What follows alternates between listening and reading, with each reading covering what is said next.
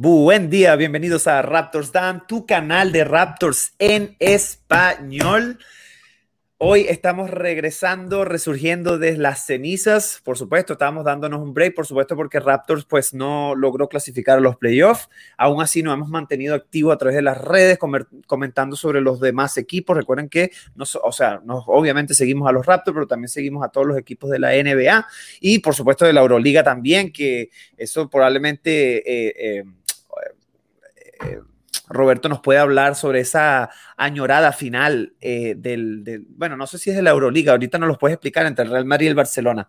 Pero bueno, estamos aquí, Roberto, ¿cómo estás? Tiempo sin verte. Mm, muy bien, seguimos, seguimos vivos ya. La gente se pensaría, ¿no? Que los raptos ya no existían. Eh, lógicamente, desde que, se acabó la temporada, los raptos han estado ahí un poco en el olvido. Pero bueno, hoy tenemos un par de noticias para, para comentar ya de cara a la próxima temporada, así que bueno, con ganas. Sí. Y por cierto, que no es la final de la Euroliga, es la final de la Liga Española. Ajá, ten, gracias. Eh, por eso es que no, discúlpeme por el error, pero bueno, va a ser interesante. ¿Sabes cuándo es? ¿Sabes sí, empieza mañana. Mañana empieza. Pero ¿cómo que empieza? O sea, son varios eh, partidos. Es tres partidos. Ah, eh, y mañana y mañana el primero. Vale, vale, vale. Buenísimo. Bueno, vamos a ver, le deseamos desde acá todas las por supuesto, que los tenemos así como que Garúa, Garúa. Ojalá que les vaya bien. Además que tienen muchísimas bajas y bueno, eso siempre se aprecia. Así que nada, como dijo muy bien Roberto, importante chicos, y ustedes saben todo el bla, bla, bla, ¿ok? Síganos a través de las redes sociales, Raptors Dan en Twitter, en Instagram, sigan a Roberto como Spanish-bajo en Raptors. Este video va a estar montado en YouTube, ¿ok? Y vamos a ir montando videitos por videitos cuando vayan saliendo rumores, ¿ok? Y más cosas van a venir paulatinamente, sobre todo el super mock draft de Raptors Dan que se va a hacer con nuestro gran compañero Hugo, ¿ok? Pero eso lo vamos a decir más adelante cuando ya haya pasado la lotería del draft. Entonces, las dos cosas que queríamos hablar el día de hoy. Lo primero, una noticia que nos cayó a todos así como que, wow, ¿ok? Nos cayó así como un balde de agua fría, que es que Pascal Siakam tuvo una... Pascal Siakam tuvo una, de hecho, ahí pueden ver en la pantalla, eh, tuvo una cirugía el 8 de mayo, correcto, o corrígeme si, si estoy equivocado. Eh, creo que fue el 8, no, el 8 de mayo fue que se lesionó jugando contra Memphis y ya, ya, ya tuvo su cirugía eh, para en el hombro. y bueno, al parecer va a estar afuera por cinco meses. ¿Qué te parece esto? ¿Cómo te cayó esto cuando lo leíste? ¿Qué te pasó por la cabeza? Nada, llevamos nos llevamos como un mes, ¿no? Sin escuchar nada de los Raptors. Lo primero que escuchamos es que ha va de baja cinco meses, de que bueno, un, pequeño palo. Eh, sí, se lesionó a final de temporada, ¿no? Por eso no jugó esos últimos, esos últimos partidos. Y sí, lo han operado del hombro, lo operaron la semana pasada y bueno, va a estar de baja cinco meses, que lógicamente es un tiempo largo, una, una operación importante y es una lesión que, que puede ser, que puede ser grave y cinco meses significa que no va a estar disponible hasta mediados de noviembre, suponiendo que toda la recuperación vaya bien, que ya sabemos que, ¿no? que con temas del hombro pues, puede tener alguna recaída, a lo mejor se puede alargar, pero bueno, al principio son cinco meses. Entonces, si vuelve a mediados de noviembre, estamos hablando de que se va a perder toda la pretemporada y el principio de la temporada. Así que, lógicamente, pues, va, a una baja significativa y que puede afectar un poco ¿no? a los planes de cara, de cara al verano, de cara a la agencia libre. Así que bueno, es interesante comentarlo. Claro, no, por supuesto, y hay que ser, y hay que ser honestos con nuestra comunidad, por supuesto, con toda la comunidad de Raptors y decirle que, que, que, no crean de que Siakam va a venir a mediados de noviembre, va a entrar a jugar y va a ser, va a jugar espectacularmente. Eso no va a ser así, eso tiene un, un proceso. Recuerden que Siakam estuvo jugando bastante bien, ¿ok? Antes de lesionarse, de hecho, consiguió su, su récord de carrera con 44 puntos. Bueno, lo, lo digamos que lo igualó, entre otras buenas actuaciones que tuvo. Entonces, esto es un proceso que lleva tiempo, ¿ok? Recuerden que no va a poder... Eh, recuerda que este deporte se trata de meter la pelotica en la canasta y no va a poder hacerlo porque tiene que recuperar el hombro. Entonces, probablemente capaz vaya a poder hacer actividades físicas cardiovasculares, en la cual, sabes, bicicleta, cosas que, que su hombro pues no se vaya a ver afectado, pero lo que habla, lo que podría ser las habilidades baloncestísticas, las destrezas de baloncesto, sabes, lanzar, pasar, lo que sea, o driblar el balón, yo creo que esas cosas no las vas a poder trabajar y, pues va a ser lleva un proceso. Eso es lo primero y que tienen que estar claros y que probablemente llegue en noviembre o en diciembre y vaya a tomar un tiempo para que él pueda coger el ritmo otra vez. Entonces, eso por ahí para que estén todos claros. Entonces, Roberto, la primera pregunta que la, tenemos allí en la pantalla. ¿Cambiará la selección del draft, sabes, por esta noticia? Eh, yo no lo creo necesariamente, eh, porque al final estamos hablando de que si Akam bueno, que, que, se va a perder al principio de temporada, pero aparte de eso, luego pues va a jugar casi toda la temporada, ¿no? Si todo va a medio normal y lógicamente si Akam nos gusta más o nos gusta menos, que eso lo podemos debatir otro día, eh, forma parte de los planes para el equipo a largo plazo, etcétera. Entonces no creo que haya que cambiar la elección del draft. Yo creo que ya lo hablaremos eh, en el mock draft y tenemos, tendremos tiempo, pero yo creo que más o menos todos calculamos que la primera elección va a ser un jugador más base escolta y, los picks de segunda ronda sí pueden ir más enfocados en jugadores interiores. Así que no creo yo que, el tema este de vaya a cambiar los planes mm, demasiado. Por lo menos en el tema del draft, en el tema de fichaje de agencia libre, quizá sí que pueda cambiar un poco. Claro, Claro, sí. Bueno, sí, sí me, yo sí creo que vaya que va a cambiar un poco la dirección del draft, pero no solamente por el tema del draft, sino por, por las decisiones que probablemente puedan tomar o, la dirección que pueda tomar la, franquicia a raíz de, este, de, esta, de esta situación de Siakam. Si sabemos que Masai estaba hablando en una rueda de prensa muy famosa diciendo que quería competir, haciendo un llamado de atención a, las, a, los dueños del equipo, pues quiere competir y está bien, eso no se le quita, ¿no?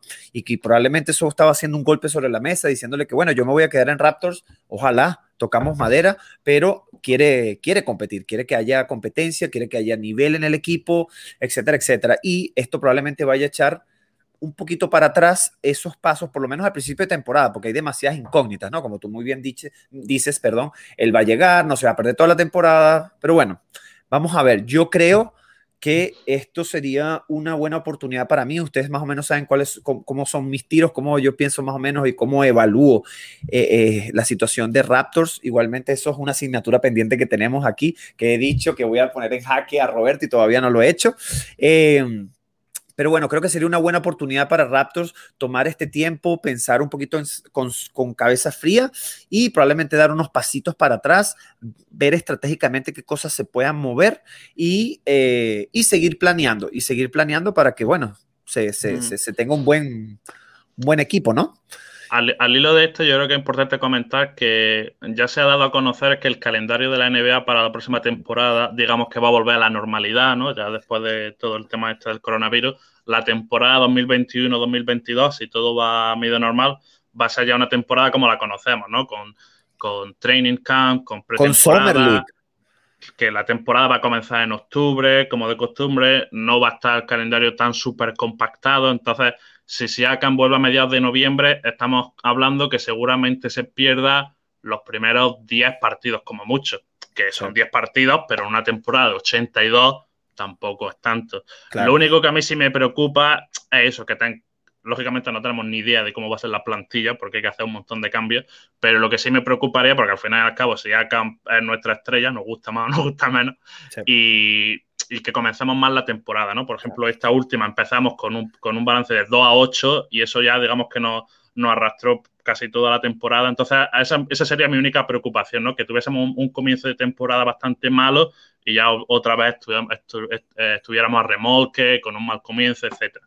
Pero bueno, aparte de eso, que se recupere, que haga una buena rehabilitación y que vuelva al mejor nivel posible. Eso, eso sí. Ah, desde aquí le deseamos toda una pronta recuperación al señor Spicy P. Ojalá que sí sea. Vamos a empezar la temporada de buen rollo con Siakam. Ya veremos cómo va, pero empezamos de buen rollo. Sí, así es, así es. Y nos comprometemos, sobre todo yo, que yo soy un poquito, un poquito más fuerte con él, nos comprometemos a empezar de, de ¿sabes? Con buena actitud. Eh, Ah, bueno, una cosa que también quería decir rápidamente, eh, bueno, no sé si se enteraron que Nate Jogren, el, head coach que antiguamente era el asistente entrenador de Raptors, eh, fue votado de, los Indiana Pacers. Entonces, bueno, aquí en Toronto estamos cruzando los dedos para ver si si, si termina regresando. Yo no lo creo porque hay muchas vacantes de head coach abierta, pero en vista de la situación, yo obviamente le deseamos lo mejor, pero en el caso de que no se le abra ninguna puerta, aquí los recibimos con los brazos abiertos, por supuesto. Entonces seguimos y la otra pregunta que, este, bueno, más o menos hablaste de esto, algunos aspectos positivos y negativos que tú ves de esto, de lo de Siakam, ya dijiste que probablemente eh, como el tipo pues se vaya a perder algunos partidos, no quisieras que el, el récord no empezara mal, ¿ok? Cosa que te entiendo perfectamente, pero algún otro aspecto positivo o negativo que tú veas en la situación de Siaka? Bueno, lo más positivo es que ha pasado ahora, que tiene todo el verano para recuperarse, que si, esto pasa a mitad de temporada, pues sí que te destroza toda la planificación, pero bueno, tiene todo el verano, el training camp, que se recupere tranquilamente. y que vuelva más fuerte que nunca. Así que bueno, si tiene que pasar, mejor que, que, pase ahora, que por eso se habrá operado ahora y no, y no antes, pero bueno. Claro. Bueno, y yo particularmente te digo, eh, creo que en aspectos positivos es que probablemente vamos a ver a un OG o Nanobi con un poquito más de peso en, el, en el costado ofensivo, que tanto queremos verlo como, como ha estado creciendo año a año, y probablemente con esos 20, entre 15 y 20 tiros que se lanza hacia acá por partido, eso se van a repartir entre todos los jugadores, cosa que está muy bien, ¿no? Entonces, bueno, eh, eh, creo que hay muchos aspectos positivos y negativos que sacar acá, pero igualmente todo va a depender de la dirección que quiera tomar la franquicia. ¿Ok? Vamos a ver qué es lo que ocurre. Entonces, creo que podemos dejar el, tema de Siakan acá. Eh, pronta recuperación y podemos pasar em, al siguiente punto que queremos hablar de este señor que ven en pantalla, Richard, Richard Holmes. ¿Ok?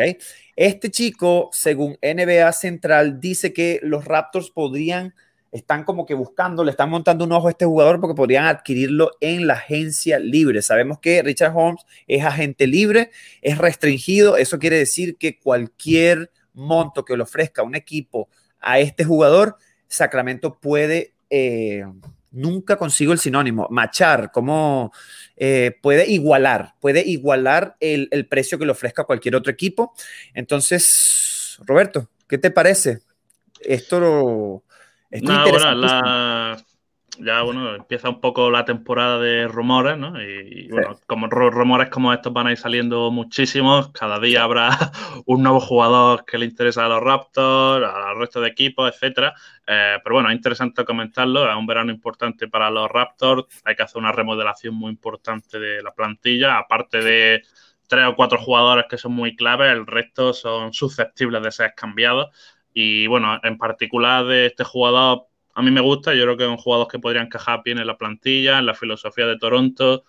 Lógicamente, todo lo que sea potencial interior nos viene muy bien. Hablamos, Ken Birch sabemos que terminó muy bien la temporada, pero bueno, es Ken Birch, ¿sabes? Que no es, tampoco una superestrella, entonces está bien acumular ahí jugadores interiores. Y bien, Rishon Holmes viene de hacer las dos mejores temporadas de su vida con Sacramento, ahí haciendo sus mejores números en la 19-20 promedió 12 puntos y 8 rebotes y en esta última temporada lo ha subido a 14 puntos y 8,3 rebotes.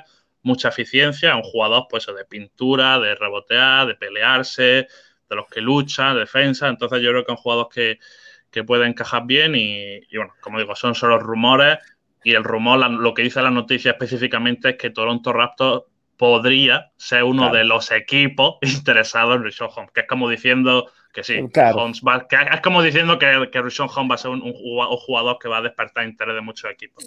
Pero bueno, que, eh, si, eh, que si sale adelante, a mí es un jugador que me encaja. Sí. ¿Perdona? Que se escucha mucho en, en Charlotte, ¿no? En Charlotte Hornets, que tanto necesitan un pivot. A mí me encantaría verlo en, en, Charlotte Hornets antes que en cualquier otro equipo, porque están en, tienen la necesidad de un pivot.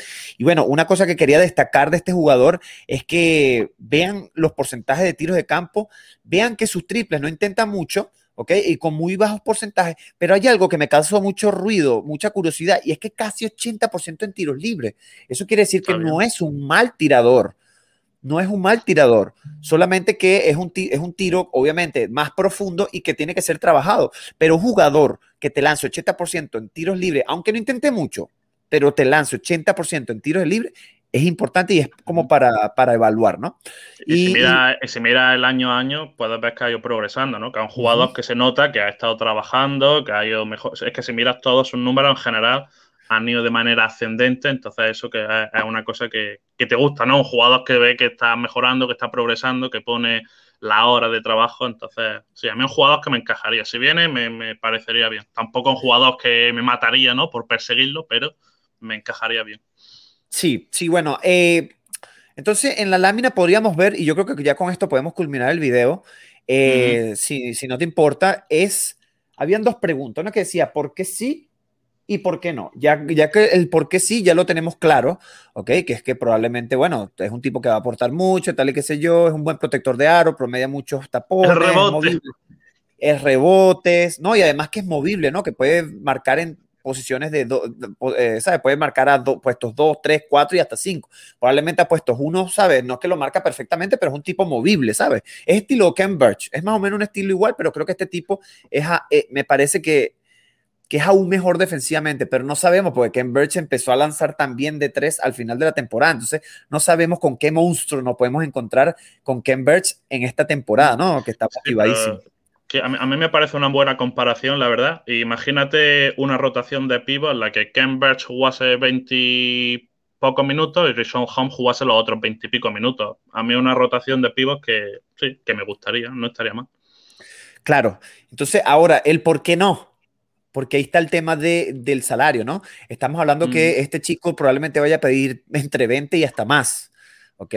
Entre 20 y hasta más, que por cierto estaba diciendo que él quería acercar un máximo, bueno, eso son cosas que él dijo, ¿no? Yo creo que eso no, por supuesto, el que no llora no mama, como quien dice, pero mm. eh, entonces, para responder esa pregunta, ¿por qué no? Yo pienso que primero hay un tema salarial, ah, primero hay que evaluar qué es lo que va a hacer Raptors, por supuesto, si va a competir o no va a competir.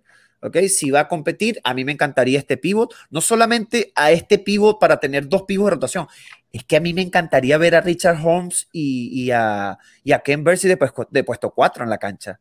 Eso sería mm. rebotes asegurados, rebotes ofensivos asegurados, con un Ken Birch que lo puedes esconder en la, en la esquina para que te lance triple, que está mejorando mucho su triple. O sea, a mí me encantaría, podría ver esto, ¿no?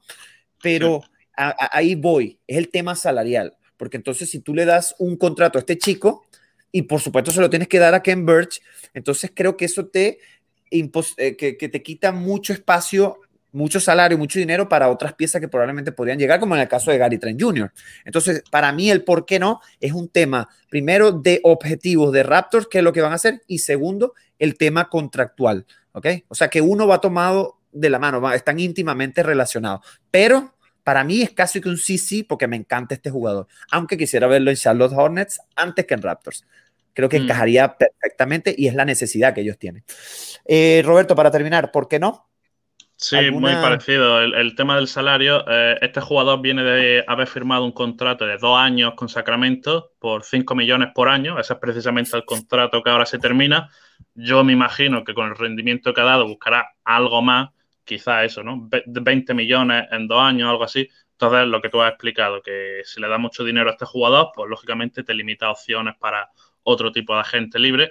Y luego la otro, el otro aspecto negativo es que este jugador, que sí, que lo ha hecho bien, ya lo hemos hablado, pero siempre ha jugado en equipos malos, entre comillas, ¿no? Estuvo primero en Filadelfia, cuando Filadelfia era un equipo malo, estuvo en Phoenix, cuando era un equipo malo, y estado en Sacramento. Un jugador que tiene cero experiencia en playoffs, entonces digamos que ese espíritu competitivo es un poco dudoso, ¿no? Tampoco hay que ver a estos jugadores hay que verlos en eso, en momentos potentes, ¿no? Así que bueno, eso sería mi única duda. Sí, sí, sí, sí, efectivamente, muy de acuerdo contigo y que eso no, no se me pasó por la cabeza, ¿no? Entonces, bueno, mira, eh, vamos a ver qué es lo que acontece. Al final, eso es, sencillamente un rumor. Eh, yo creo que podemos terminar el video de hoy y probablemente vamos a terminar por debajo de los 20. Yeah. Em, entonces, bueno, chicos, eh, para que sepa todas las personas que nos están escuchando, recuerden, vamos a ir sacando a medida de lo posible, vamos a ir sacando videos así, analizando los rumores. En cuanto salgan rumores, aquí estaremos para comentar. Sí, efectivamente. Así que bueno, y por ahí se vienen cambios, ojalá. Vamos a ver si en el comienzo de la siguiente temporada, eh, ojalá vienen algunos cambios, algunas cosas visuales, ojalá que así sea. vienen cositas. Claro, estamos trabajando, estamos trabajando para, para eso, ¿eh? para mejorar. lo que se viene. Ojito. Bueno, hermanazo Roberto, recuerden, este video va a estar en YouTube. Eh, síganos, eh, coméntenos, digan si están de acuerdo con Richard Holmes en Toronto o no, cuáles son los aspectos positivos y negativos que ven de, lo que, de, la cirugía de Pascal. Eh, ah, y una cosa que olvidé decir, y con esto cierro, que está bien, Pascal necesita una, una Pascal necesita descanso, Pascal no ha descansado, él fue de los pocos titulares que no se falló ningún partido, ¿ok? Que él no se quedó descansando, él jugó y siguió jugando, entonces que se tome su descanso que se lo merece. Así que bueno, dejamos esto hasta aquí. Señores, gracias por todo. Un inmenso abrazo. Se les quiere mucho y recuerden, we the know Bye bye.